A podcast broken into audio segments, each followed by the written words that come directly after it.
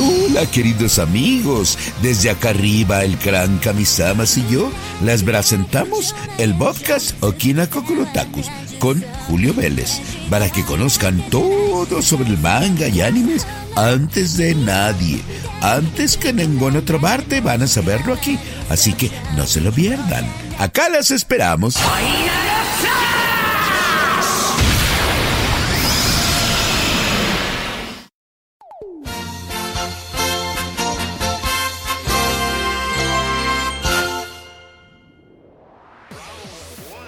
Así es, amigos y amigas, es un gusto saludarlos, queridos otakus, a este programa número 7 del podcast Okina Kokorotaku. Tenemos cosas bien interesantes relacionadas con el pasado, el presente y el futuro del anime, del manga y de la cultura japonesa.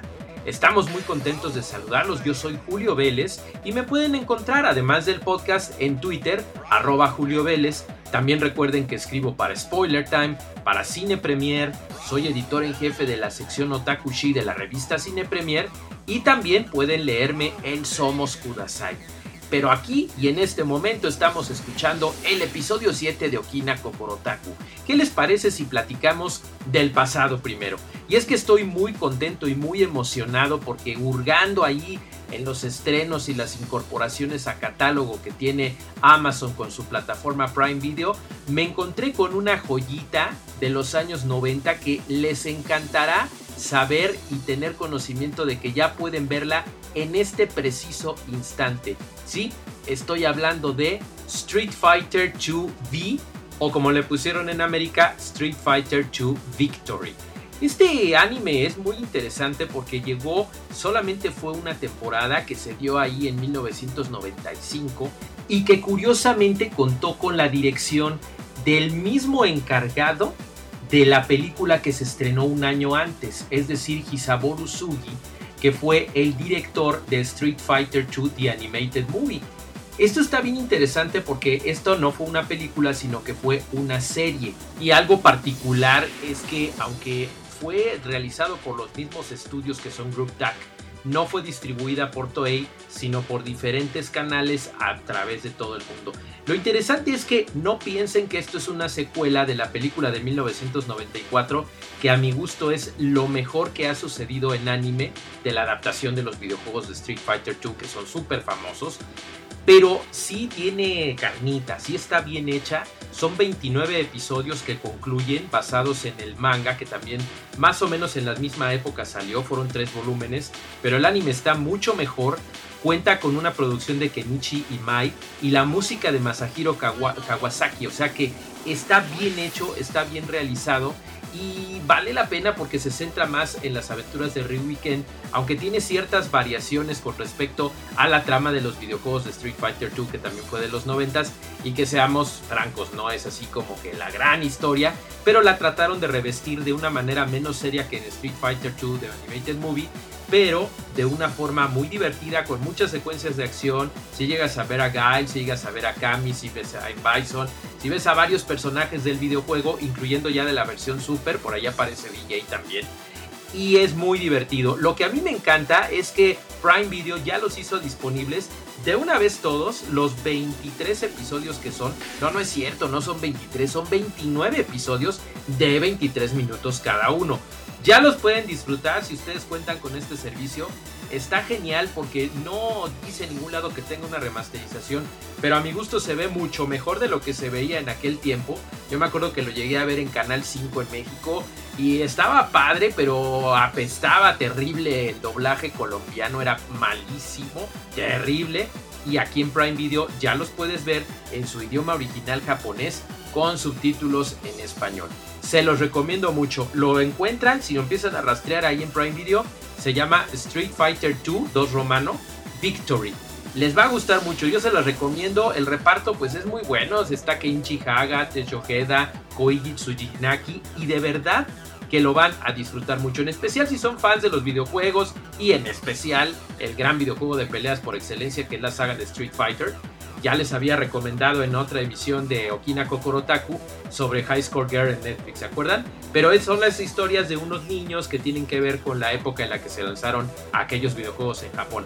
No, aquí son Ryu, Ken, Dalshim, Gail, Bison y un montón de personajes en una trama muy divertida que a pesar de ser de los 90 les va a encantar. Búsquenlo ya. Street Fighter 2 Victory en Prime Video y vamos a lo que sigue. En el episodio anterior de Okina Kokorotaku estábamos algo tristes platicándoles sobre todo aquel anime que lamentablemente resultó retrasado, no digamos cancelado, pero sí atrasado lo suficiente como para perjudicar a la industria del anime en Japón. Y es que como el estado de emergencia de aquella región se ha extendido casi un mes más debido a la contingencia por el coronavirus maldito este que nos tiene a todos asoleados en el año 2020, bueno, pues ha propiciado que no las distribuidoras, sino que productoras de anime más pequeñas no logren soportar el impacto y no tengan la infraestructura suficiente como para lograr continuar con una producción. Estudios grandes y prestigiosos como Trigger, como Digital Frontier, siguen produciendo el anime tanto en 3D como en el sistema convencional porque tienen a sus empleados en casa, ya sea que se hayan llevado algunos de los aparatos como también ha sucedido en la industria del videojuego, o que también ellos hayan podido remotamente utilizar los servidores, como fue el caso de Digital Frontier. El caso es que sí ha habido algunos animes que se han logrado salvar y lo que les queremos platicar en esta ocasión, en contraste con el reporte anterior que les dimos en el episodio 6 de Okina Kokorotaku, son las siguientes. Arte. El anime Arte inició transmisiones en abril y ya se confirmó que va a concluir completamente su primera temporada. Ascendance of a Bookworm inició transmisiones en abril, es muy muy aclamada por el público, nos ha gustado mucho y ya dijeron que lograron terminar la postproducción de la temporada completa. Otro caso igual es la temporada 2 de Dropkick on My Devil, que es Dash, o sea, así se llama completito, Dropkick on My Devil Dash. Y esta segunda temporada ya logró concluir sus 11 episodios también, la libró. Otra que también es muy aclamada ahorita por la gente es My Next Life as a Villainess, mi siguiente vida como villana. También empezó en abril y que creen que también va a concluir. Y por último, pero no menos importante, esta serie entrañable de romance juvenil Sin Yesterday for Me, que aunque decían que no iba a concluir y que era difícil que se siguiera adaptando porque el manga es muy extenso, bueno, también terminaron el final de temporada y los episodios se seguirán estrenando, estrenando por simulcast en Crunchyroll. Esto da muchísimo gusto y aparte otras no confirmadas, pero que están en el aire y que estamos muy tensos porque es la número uno en este momento en Japón, Kaguya-sama Love is War temporada 2. Hay esperanzas de que sí concluya, pero también está en nuestra lista previa de anime que ha sido atrasado. Entonces, algunos de la producción dicen, no, sí terminamos, otros dicen que no, el problema parece ser lo de las voces, pero están grabando remotamente. Ojalá se logre porque de veras que queremos ver toda la temporada completa de Kaguya Sama, esta temporada 2. Y por último, Tower of God, que es una de las fuertes apuestas de Crunchyroll Originals, imagínense, lo lograron hacer.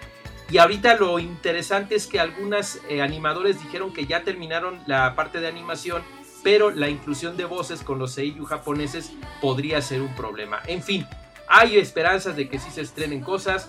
La película de Violet Evergarden ya está terminada, pero como debe exhibirse en cines y los cines están cerrados, pues es un poquito complicado.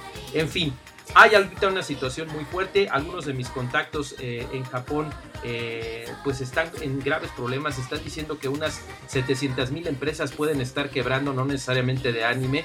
Y es una situación bien difícil. Yo sé que es a nivel mundial, pero en especial Japón nos preocupa porque eso es lo que atañe en nuestro podcast Okina Kokorotaku. Esperemos que todo salga bien. Mientras tanto, si cuando están escuchando este episodio siguen en la pandemia, no salgan. Tengan mucho cuidado y saldremos pronto de esta. Acuérdense que hasta en el periódico de Japón ya salió Doraemon enviando una noticia desde el futuro y diciendo que como si nos cuidamos, la vamos a pasar bien en el futuro. Que así sea y cuídense mucho durante esta pandemia. Vámonos con lo siguiente.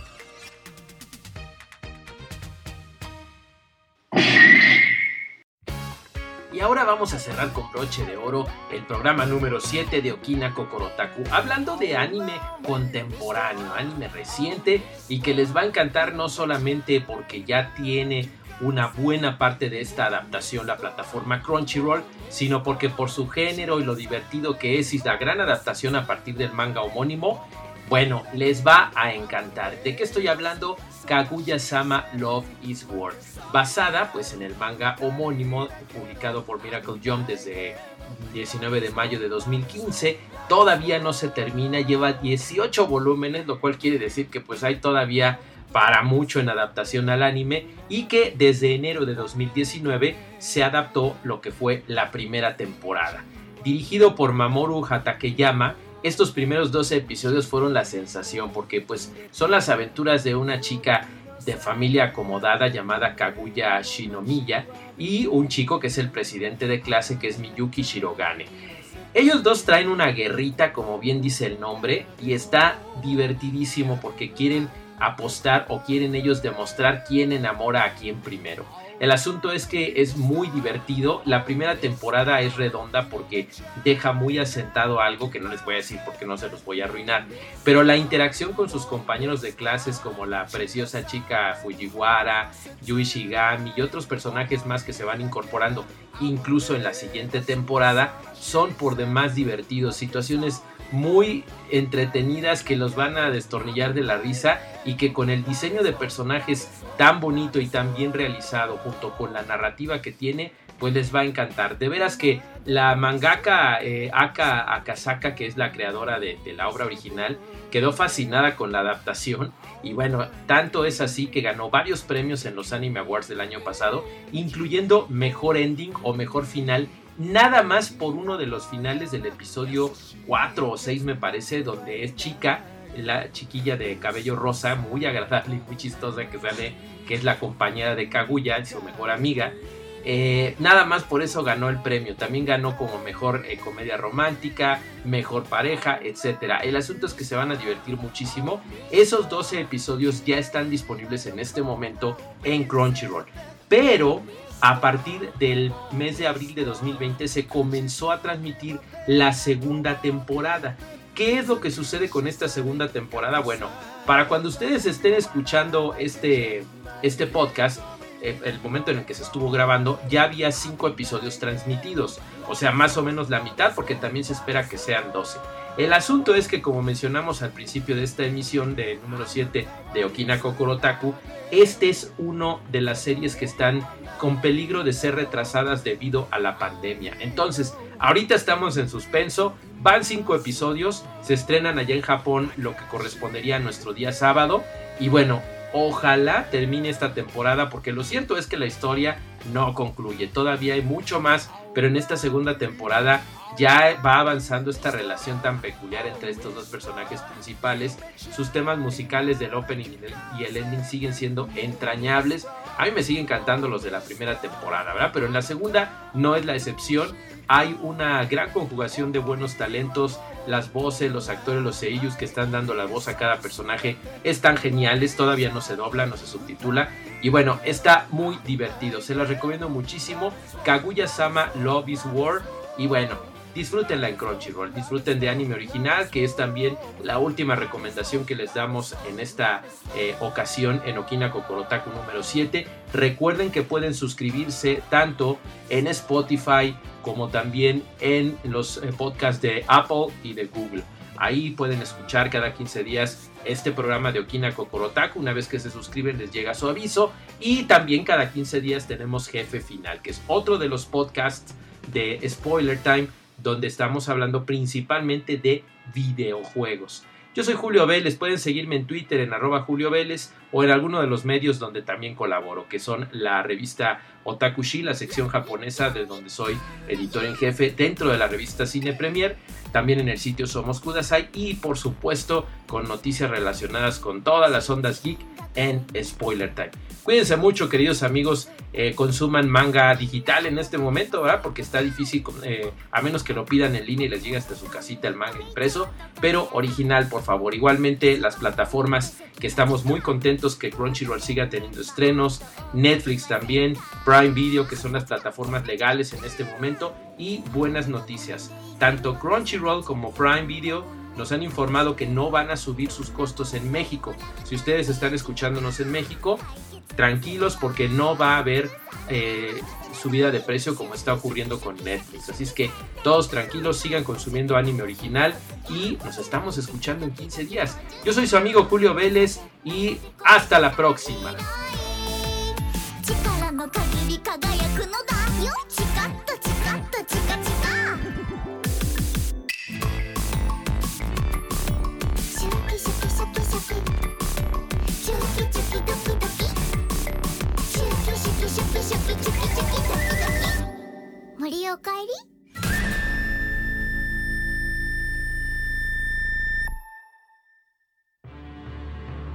Llevo miles de años en mi castillo y nunca escuché un programa igual. Esto fue Okina Kokonotaku y como yo seguramente ya estás enterado sobre lo último en anime, no te pierdas el próximo programa en lo que yo busco cómo derrotar Baseball.